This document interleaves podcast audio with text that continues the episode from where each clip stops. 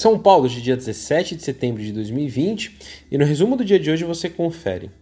Bom, por aqui o tom positivo prevaleceu na Bolsa Paulista nessa quinta-feira e o Bovespa fechou com uma alta de 0,42%, retomando o patamar de 100 mil pontos, fechou a 100.097 pontos, mesmo em meio ao ambiente mais avesso ao risco nos mercados externos, enquanto no campo doméstico a cena fiscal ainda preocupava. No cenário corporativo, a reversão de queda do Ibovespa foi puxada pelos ganhos de Vale e Petrobras, os papéis das duas empresas somadas respondem por 20% da composição da carteira teórica do índice da B3. A Vale teve uma alta de 1,82%, fechou a R$ 62,08. A PetroN ganhou 2,23%, fechou a R$ 22,44, enquanto a Petro 4, Petro PN, subiu 1,93%, fechou a R$ 22,15.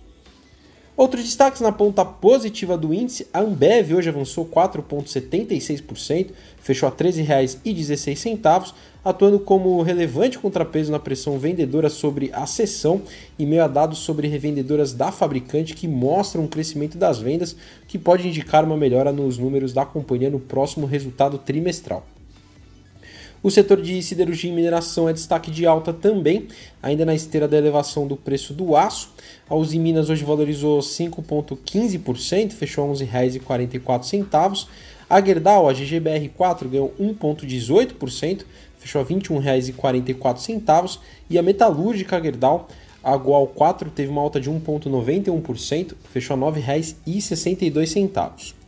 Na ponta negativa do índice, a Eduque hoje perdeu 1,91%, fechou a R$ 29,82 em uma sessão de realização de lucros, após uma alta expressiva nessa semana, em função da entrada na disputa pelos ativos da L'Oréal no Brasil, afirmando que pode realizar uma oferta mais atrativa ao grupo norte-americano.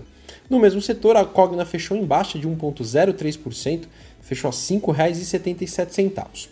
A TOTUS foi outra que caiu 2,68%, fechou a R$ 28,37, tendo no radar notícias de que a empresa de pagamentos Stone abriu uma nova discussão da disputa pela Lynx ao começar a apontar os riscos de concentração no mercado de software para o varejo, caso a empresa vá parar nas mãos da TOTUS.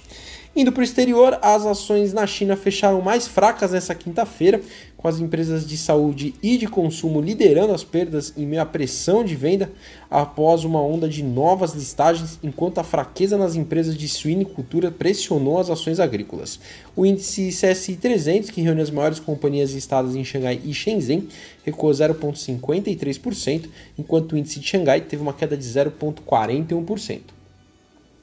As bolsas da Europa fecharam em baixa, com o mercado reagindo mal aos posicionamentos do Federal Reserve, que é o Fed, o Banco Central dos Estados Unidos, dados na véspera, bem como a decisão de política monetária do Banco da Inglaterra de hoje. O índice pan-europeu fechou em baixa de 0,51%.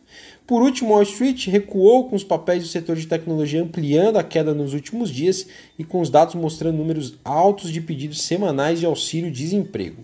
O Dow Jones teve uma baixa de 0,46%, o S&P 500 caiu 0,84% e o Nasdaq perdeu 1,27%. Bom, sou o Fábio Capone, Equity Sales do BB Investimentos. Diariamente estaremos aqui no Investimento em Foco, trazendo um resumo do dia do mercado para você. Até a próxima!